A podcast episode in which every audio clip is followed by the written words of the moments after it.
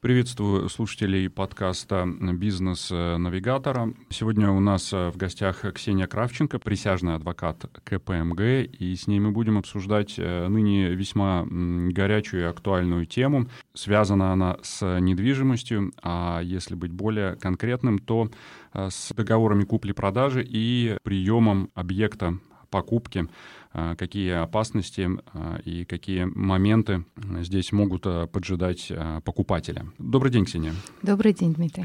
В случае э, продажи весьма понятно поведение продавца, когда он э, скрывает э, какие-то недостатки объекта, потому что действительно может повести, и эти недостатки вскроются через какой-нибудь длительный период времени или вообще не будут обнаружены покупателем.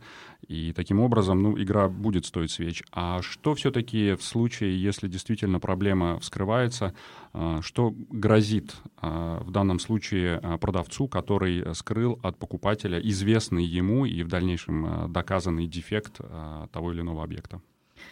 Ну, здесь, наверное, надо делать различие если в том покупаете вы, скажем, новую квартиру, или вы покупаете какой-то старый э, объект. А, если это новая квартира, то, как правило, эти недостатки связаны с, либо с проектированием, либо со строителем. А, собственно, именно поэтому э, строители, если они дают гарантию, то, как правило, они э, для устранения недостатков по гарантии выжидают истечение тех самых двух лет, которые они обычно дают, чтобы уже потом э, все, всем скопом какие-то недоделки устранить. А, если же это скрытые недостатки, э, о которых э, продавец знал, э, там пользовался 15 лет своей дачей и не уведомил покупателя, то они тоже могут скрыться сразу после заключения договора, а могут и не сразу. У меня, например, в практике был случай, когда продавали дачу, и вскоре после заключения договора выяснилось, что в полу какой-то грибок очень опасный, о котором сам продавец честно не знал. И покупатель провел экспертизу, эксперт-миколог выяснил, что избавиться от этого грибка совершенно никаким образом невозможно. То есть нам надо э, сжечь дом и, и все на 500 метров вокруг. Вот. Э, и в таком случае, поскольку стоимость устранения этого недостатка превысила с точки зрения покупателя какие-то разумные пределы, он отказался от договора, то есть там был судебный спор, и по итогу продавец вернул деньги и получил себе обратно эту недвижимость. Вот. Ну, потом уже сам своими силами избавлялся там менял полы и прочее, прочее. То есть э, тут в зависимости от того, какой этот характер недостатка, э, продавец может нести ответственность, даже если он сам э, не имел ни малейшего понятия о том, что этот грибок у него там живет. Вот. Ну, получается, что проблема продавца, что он перед продажей не выяснил, что у него там действительно с этим полом происходит. Хотя с точки зрения, наверное, среднего здравомыслящего покупателя, но если вы покупаете какую-то дачу, которую 20 лет не ремонтирует, ну, Наверное, надо думать, что там не все хорошо. В данном случае речь идет о том, что договор был э, полностью ликвидирован, э, и э, продавец должен был вернуть покупателю полностью да. сумму. А если мы говорим о каких-то недостатках, о каких-то проблемах, которые не являются настолько глобальными? То в таком случае как решается этот вопрос? Ну, как правило, то есть если, э, если недостатки не такого характера, что э, покупатель полностью теряет интерес к э, данному объекту, то покупатель имеет право требовать либо устранения этих недостатков, либо возмещения каких-то своих расходов на то, что он, скажем, закажет работу у каких-то третьих подрядчиков. Вот. То есть, ну, это является номер один средством защиты защиты требований э, покупателя. То есть прежде чем обращаться к кому-то и переделывать все самостоятельно, может быть, этот продавец лучше знает, где, где что не так, и сам за меньшие деньги устранит этот недостаток. И, как я понимаю, э, самый дешевый способ э, в такой ситуации это договориться. Если договориться не удается, то можно потребовать через суд компенсации. Ну, договориться тоже, это, конечно, всегда дешево и хорошо, но, например, бывают ситуации, когда продавец бы и рад договориться, но у него, например, строительная лицензия больше не действует. То есть э, такое тоже э, бывает. То есть э, поскольку строительная деятельность связана с регистрацией в Министерстве МКМ, вот, то у некоторых строительных компаний может срок этой, срок этой регистрации закончиться, и если они по какой-то причине его не продлили, решили, что они больше этим заниматься не будут, то они бы, может быть, и хотели, но они больше не имеют права вести вести эту строительную деятельность. То есть тут тоже, если вы договариваетесь, то надо все-таки делать какое-то исследование того, ну, вообще имеет ли смысл договариваться, или, может быть, сразу требовать возмещения ущерба. А немаловажный момент э, — это срок предъявления претензии. Э, в случае, если что-то обнаружилось спустя год или два, э, то вот здесь имеет ли покупатель право потребовать что-то от продавца? Но опять же, если это претензия по гарантии, то если это добровольная гарантия, то она два года. Э, срок э, заявления претензий должен быть э, разумным после обнаружения этой претензии. То есть, ну, разумный срок, он может быть в зависимости от того, что именно вы там обнаружили, он может быть как незамедлительно, если у вас, например, трубу в стене прорвало. Вот, он может быть и три месяца, он может быть и полгода. Вот. Другое дело, что каким образом продавец, которому это претензия заявлена, будет доказывать, что вы э, в неразумный срок э, заявили претензию, если, допустим, вы обнаружили полгода назад, а, а решили заявить претензию только сейчас. Вот, ну, это все разрешается судом. Ну, а есть какие-то вот финальные сроки, когда никакие претензии уже предъявлять э, нельзя? Ну, срок исковой давности общий по договорам э, купли-продажи три года с момента покупки. Вот, то есть э, если какой-то недостаток обнаружен по истечении этого срока, то уже, скорее всего, ни на что сослаться нельзя. Вот. Но и даже и в течение э, общего срока исковой давности суд может прийти к выводу, что, что разумный срок пропущен, скажем, если, если этот недостаток такого характера, что надо было заявить требования сразу. Вот, а так Три года. Если э, при покупке э, объекта недвижимости спустя какой-то срок э, выявляется сразу несколько недостатков, которые между собой не связаны, то в данном случае э, претензии должны предъявляться по каждому э, недостатку в отдельности, или это объединяется в какое-то э, одно дело и разбирается сразу по всем э, недостаткам сразу? Ну, здесь, опять же, если это гарантийные претензии, то девелоперы, как правило, сами предлагают э, заявить все свои недостатки непосредственно перед истечением гарантийного срока. А тут надо смотреть, э, какой конкретно недостаток у вас э, в какой момент возник. То есть по каждому из недостатков свой срок заявления претензий.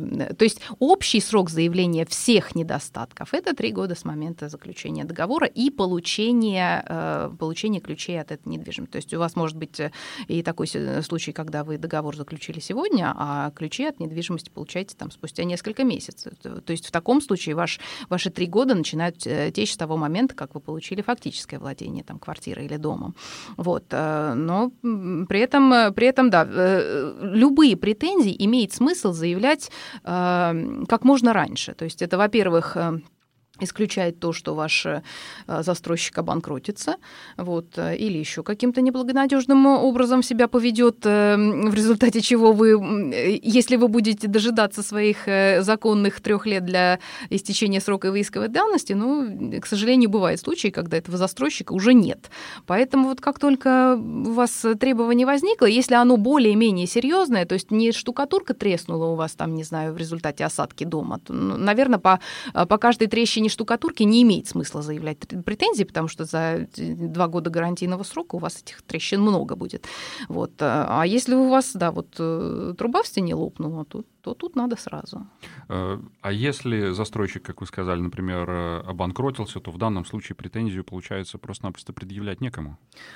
Ну, если он уже обанкротился, то, наверное, да. Бывают случаи, когда обанкротившийся застройщик э, передает свое предприятие. Э, либо он делает это открыто и объявляет э, это, как правило, не с обанкротившимися, а с ликвидируемыми э, предприятиями, потому что есть э, э, застройщики, которые делают под каждый свой девелоперский проект отдельное паевое товарищество там, или акционерное общество, как правило, паевое товарищество. То есть они распродали всю, всю недвижимость, после этого они ликвидировали фирму. Некоторые из них передают права и обязанности по гарантии и предъявлению претензий какому-то третьему юридическому лицу. То есть это допустимо. Вот. А если они уже обанкротились и нету оснований думать, что они продолжают свою такую же деятельность из-под какого-то э, другого юридического лица, то тут, к сожалению, да. То есть э, если, если не заявили своих претензий вовремя, то получается, что сами будете эти недостатки ликвидировать. А если такой случай, э, после приобретения недвижимости обнаруживается какой-то недостаток, но экспертиза показывает, что э, продавец, в общем, ни в чем не виноват, то вот э, здесь к кому обращаться, у кого требовать компенсации, что делать покупателю? Если продавец действительно ни в чем не виноват, то фактически покупатель купил э, некачественную вещь, и он э, занимается проблемами, которые связаны с устранением недостатков э, этой некачественной вещи. Если, ну, как правило, экспертиза все-таки э, не дает такой оценки, что продавец совсем, э, совсем ни, никакой ответственности не несет. То есть, если это новое строение, это обычно либо ошибка проектирования, либо это ошибка э, строительства, э, ну или если ни того, ни другого нет, это может быть ошибка эксплуатации ситуации. То есть если э, здесь надо смотреть, э, скажем, э, мог ли покупатель, э, который покупает недвижимость для своих личных целей, исходя из того, что является предметом договора, вообще предполагать, что существуют какие-то дополнительные требования к эксплуатации, которые, скажем, ну вот не вытекают логически из того, что он просто купил себе квартиру. То есть если объект договора предполагает какие-то спецтребования, то продавец должен об этих требованиях покупателю уведомить уведомить. То есть, э, э, ну, как правило, э, это требование действует по отношению к покупателям физическим лицам, но тем не менее и в отношении физических лиц, наверное, можно спорить, что даже если покупатель юридическое лицо в своей экономической деятельности должен немедленно осмотреть предмет покупки и немедленно заявить претензии и описать претензии, все равно нельзя на 100% исключать ответственность, ответственность продавца, который который о чем-то покупателя не предупредил. То есть тут может быть, что э, покупатель может быть и виноват в том, что он нарушил требования к эксплуатации, но только в том случае, если он знал о том, что они вот таковы. Если продавец э, уведомил о каких-то возможных э, небольших недостатках, но э, сказал это в устной форме, когда, например, демонстрировал этот объект, ну, в первую очередь это касается, конечно, вторичного рынка, а, но нигде отдельно эти вещи прописаны не были. И в дальнейшем покупатель начинает предъявлять претензию, мол, его не предупредили. Ну, скажем, это громкие соседи ну, э, громкие соседи, да, есть, э, есть, по-моему, решение госсуда по громким соседям. Э, лучше, конечно, все э, недостатки описывать в письменном виде, а еще лучше в договоре, которым, э, которым вы продаете эту квартиру. Э, потому что э, в случае обнаружения таких скрытых недостатков э, возникает э, проблема доказывания. То есть э, каким образом этот продавец, который устно предупредил о том, что соседи шумные, будет доказывать, э, что он предупредил. То есть, ну, если были какие-то свидетели, э, не знаю, понятые, не связанные с продавцом лица, э, если, если это была встреча с покупателем тет-а-тет, то это слово на слово, поэтому ну, и, покупатель как пострадавшая сторона может выиграть. Если там присутствовали еще какие-то работники, скажем, этого продавца, покупатель может сослаться на то, что они у вас все зарплату получают, поэтому они говорят то, что нужно. Поэтому в интересах обеих сторон все-таки указывать, ссылаться на такие недостатки в письменном виде. То есть лучше в нотариальном договоре, а уж если, если не указывать это в нотариальном договоре, то хотя бы в электронной переписке. Шумные соседи тоже, э, эти соседи должны были быть шумными в момент, когда вы продавали квартиру. То есть если вы продали квартиру, а там через пару месяцев въехало какое-то э, многодетное семейство, то это уже не является скрытым недостатком, потому что за это уже продавец не несет ответственности. Но такие вещи, как шумные соседи, в принципе, могут э, расцениваться как скрытые недостатки. Ну, если они объективно шумные. Ну вот у меня, например, я тоже живу в новом доме, у меня, например, возникают э, некоторые сомнения в том, э, адекватно ли оценивают некоторые соседи свое нахождение в новом доме, потому что ну, я лично, например, на выходных пыталась повесить себе две картины на гипроковую стену. Ну, представляете себе, что для того, чтобы в гипроковую стену вот просверлить, там вот, не знаю, три секунды надо сверлить, и еще три раза стукнуть немножко молоточком, чтобы вбить в дюбель. Это была суббота, два часа дня, и уже вот в, пер, в момент сверления первой дырки, то есть вот это бзз, соседи начали стучать в стену. То есть если вот им придет сейчас в голову отказаться от своего договора с застройщиком на основании того, что вот у них тут в 2 часа дня в субботу вот э, кто-то позволил себе картину вешать, то, скорее всего, они этот спор проиграют, потому что в квартирном доме надо все-таки э, считаться с тем, что у вас есть соседи, эти соседи имеют право на такую же жизнь, как и вы. То есть э, то, что вы заплатили за свою квартиру, какую-то сумму, которая считается, э, которую вы считаете крупной, там, не знаю, взяли кредиты, не значит, что вы теперь живете в каком-то таком вот воздушном шарике, и вокруг вас никого нет. То есть у вас могут быть и дети наверху, и э, кто-то там, не знаю, раз в полгода музыку слушает э, по поводу новоселья, устроил праздник и так далее. Ну, кто-то собаку выгуливает, там, Какие есть еще причины у покупателя отказаться от договора и причины, которые он ну, действительно по закону э, имеет право использовать? Причиной отказаться от договора является существенное нарушение договора. То есть это либо существенное нарушение, которое связано с самим объектом, который не позволяет вам пользоваться этим объектом, а, либо это поведение продавца, а, которое дает вам основание думать, что вот вы теперь с этим недостатком теперь так и остаетесь, то есть он не собирается вам его устранять. Тут э, более детального понятия того, что такое существенное нарушение, закон не дает. То есть это вопрос оценочный каждый раз раз. А если мы, э, например, говорим о ситуации, когда человек берет э, серьезный кредит в банке, естественно, он платит э, немаленькие деньги за договор, возможно, он пользовался услугами маклера, то есть у него были побочные расходы, связанные с приобретением объекта, и в итоге выясняется, что ну, по каким-то причинам, разумным причинам он хочет отказаться от этого договора, кто то кто в данной ситуации будет нести вот эти побочные расходы? Ну, во-первых, э, договорами, э, как правило, уже устанавливается, э, какие расходы подлежат или не, подлежат возмещению в связи с отказом от договора той или иной стороной. И все-таки большинство договоров, по крайней мере, в отношении новой недвижимости, содержит пункт, согласно которому какие-то дополнительные расходы возмещению не подлежат. Если же такого пункта в договоре нет, то, в принципе, покупатель, который отказался от договора по вине продавца, в том числе и в случае обнаружения каких-то существенных недостатков, имеет право на компенсацию и тех расходов, которые у него э, возникли в связи с заключением этого договора. Ну вот в случае, например, с этим грибком э, пресловутым, э, там э, покупатель требовал и возмещения расходов на эту микологическую экспертизу. И, в принципе, суд согласился, что это расходы э, обоснованные, потому что иначе бы он не смог отказаться от договора. А можно ли тогда сказать, что а, покупатель, который заказывает какую-то экспертизу, по сути, всегда может э, потребовать от э, продавца компенсации в случае, если действительно эта э, экспертиза что-то обнаружила? Ну, может потребовать, не обязательно, не обязательно продавец это требование удовлетворит, и не обязательно суд с этим согласится. То есть это, опять же, оценочный вопрос.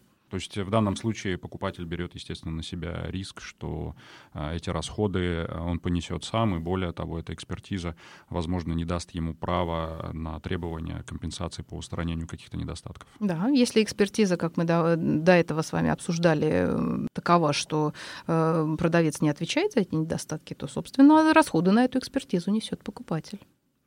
Еще один важный момент, который в первую очередь э, касается новых объектов. Вы уже сказали, что на них распространяется двухлетняя гарантия, но неоднократно люди жаловались на то, что эта гарантия не покрывает э, достаточно э, большой список различных вещей, которые могут возникнуть спустя ну, какой-то промежуток времени после того, когда объект был сдан. Вот в данном случае это какие-то стандартные нормы договора или каждый договор можно с застройщиком, с продавцом отдельно а, прописать какие-то пункты а, в случае, если что-то пойдет не так? Вот гарантия, а, она стандартная просто потому, что все к ней привыкли, но на самом деле продавец, в том числе и новый застройщик, имеет право ее не давать. То есть гарантия дается добровольно. Чем отличается гарантия от устранения претензий, от устранения недостатков на основании претензий? То есть гарантия — это обязательство продавца продавца привести вещь в соответствие с условиями договора за свой счет и без особенных споров. А, то есть то, в каком виде и в какой форме продавец эту гарантию вам дает, э, это право продавца решать, что вот гарантия будет на таких условиях. Поэтому в этом смысле э, нужно очень внимательно читать договор, и выяснить, э, что входит в гарантию, то есть какие именно недостатки продавец устраняет, э, в течение каких сроков и каким образом нужно заявлять э, по этой гарантии требования. То есть, как вы до этого спрашивали, сразу по обнаружению очередной трещины в стене или подождать до истечения, до истечения срока гарантии. Вот. Если такого положения по гарантии вообще нет в договоре, то вы покупаете вещь так, как она есть, и тогда вам остается остается э, только те права, о которых мы говорили до этого. То есть, если у вас возникают недостатки у вещи, вы заявляете претензию в разумный срок после обнаружения и спорите по поводу тому, того, э, это у вас скрытый недостаток, открытый недостаток, присутствовал ли он в момент э, э покупки или он возник э, позже. Если он возник позже, то это потому, что вы неправильно эксплуатировали или потому, что у вас вещь с самого начала была дефектная. Вот. А, опять же, с гарантией поскольку, ну, как правило, новые застройщики все-таки ее дают, потому что иначе просто у них никто, никто этого не купит, если, если мы говорим о крупных застройщиках, то далеко не во всех договорах эта гарантия переходит со сменой покупателя. То есть бывают же случаи, когда вы купили себе недвижимость, через год решили ее продать. Ну, я не знаю, там стоимость ее увеличилась или ребенок родился, и разные причины. То есть а, договор нужно читать еще и, и в этом отношении. То есть переходит ли ваше требование, э, право требования устранения недостатков к новому покупателю. Далеко не всегда. Вот. А, опять же, а, еще один пункт, связанный с гарантией. То есть, если закон а, при продажной гарантии устанавливает, что при продаже потребителю значит, выполнение требований по гарантии дает потребителю право на новую гарантию такого, такого же самого срока. Так вот, это право тоже может быть ограничено, купировано продавцом и договором. То есть э, в договоре может быть указано, что если продавец вам недостатки устранил, то э, новая гарантия двухлетняя течь не начинает. То есть она просто заканчивается так, как она у вас есть с момента заключения договора, и все. Даже если после устранения этих недостатков эти недостатки вновь возникли, а гарантия уже закончилась, например, то, да, то это уже моя ответственность. Да, это уже ваша ответственность. Я слышал и даже знаю нескольких людей, которые сталкивались э, с такой э, э, интересной ситуацией, э, что касается новых объектов. Это когда они э, покупали еще до строительства квартиры, и после того, когда э, они получали ключи, они проводили замеры, и выяснялось, что их недвижимость в некоторых случаях была даже, по-моему, на 2 метра квадратных меньше, чем было прописано в договоре в данном случае э, можно ли предъявить какие-то претензии? Но опять же, надо смотреть, э, смотреть сам договор. То есть бывают договоры, в которых, э, скажем, э, это касается, как правило, строительства нового объекта, то есть когда квартира покупается на бумаге. И в таких договорах все-таки закладывается какая-то маржа, то есть площадь вашей квартиры может там на 5 или 10 процентов быть больше или меньше плана. Если она больше, чем на какое-то количество процентов, то тогда происходит перерасчет счет цены. Э, если укладывается вот в эту вот вилку, то вы покупаете то, что вы покупаете. То есть тут надо смотреть, э, превышает ли это заложенное в договоре или не превышает. Если э, подводить итог, то мне хотелось бы понять, если мы берем вторичный рынок и новые объекты, то правильно ли я понимаю, что с новыми объектами э, чаще могут возникать э, проблемы из-за скрытых недостатков по той простой причине, что на этап передачи этого объекта в нем еще никто не жил, еще предсказать, так сказать, сложно, насколько будет та же просадка и так далее, и так далее. Тогда как э, в старых квартирах, в принципе, уже срок прошел достаточно серьезный для того, чтобы выявить какие-то такие недостатки. Я бы сказала, что здесь вопрос не чистоты, а вопрос характера этих недостатков, которые который, который обнаруживается. Вот. Э, и в старых домах тоже, тоже начинает вдруг протекать крыша. Вот, э, казалось бы, даже если она так вроде сверху выглядит нормально, никто никогда не знает, что там с ней э, произойдет. Но общее такое вот пожелание покупающим недвижимость – это читать внимательно договор, потому что нотариус, э, он э, составляет договор, и он обеспечивает соответствие этого договора закону. А, но закон в, во многих случаях дает сторонам свободу договариваться об условиях договора, поэтому и нотариус не стоит на страже ваших интересов. Более того, часто он стоит на, не то, что на страже интересов застройщика, но он работает застройщиком, то есть он вот э, все договоры на 50 квартир в этом доме, они у него по, по вот стандартной форме, э, которую разработал этот нотариус с застройщиком. Поэтому нотариус не будет э, не будет подгонять условия э, под какие-то ваши интересы, то есть порядок заявления претензий, сроки, удобно вам, неудобно вот э, таким образом по гарантии свои требования предъявлять, или там э, разрешение на эксплуатацию, там кто оформляет, в какие сроки и какую ответственность несет застройщик, если он этого разрешения не, не оформит. Там порядок пользования площадями общего пользования, то есть ну, нотариусу, нотариусу совершенно никакого интереса интереса нет э, в устанавливании для вас этого порядка. Э, там, соответствие плану, э, что, например, важно и что часто упускается из виду при покупке нового, новой недвижимости. Это то, чему она вообще должна соответствовать. То есть вы покупаете квартиру на бумаге, у вас план к договору вроде бы как приложен, но насколько ваша квартира после того, как вы получите ключи, соответствует этому плану, оно вовсе не обязательно вытекает из договора. То есть договор должен быть прямо связан что с, с этим планом, который э, со строительным проектом, по которому вы покупаете квартиру, и в договоре должны содержаться те санкции, которые вы можете применить в том случае, если вот ваша квартира будет на 2 метра э, меньше или больше заявленной. Потому что если у вас просто приложен план и в договоре очень общо указано, что вот, ну, вот где-то так, ну, вот вы где-то так и получили. Э, опять же, что, э, что нотариус не проверяет? Условия, э, которые вы сами должны, должны смотреть. Скажем, новые, новая застройка, как правило, квартира покупается вместе с гаражным местом и с каким-то чуланом или там, с каким-то шкафом. Вот. А в зависимости от того, когда этот договор заключен, когда, когда произведено закрепощение этой недвижимости, скажем, это гаражное место, и чулан может быть отдельными кадастровыми единицами. И, скажем, если у вас возникает проблема в связи с квартирой, можете ли вы отказаться от всего комплекта или, согласно договору, вы можете отказаться только от квартиры, и при этом останетесь счастливым собственником гаража и чулана в этом доме.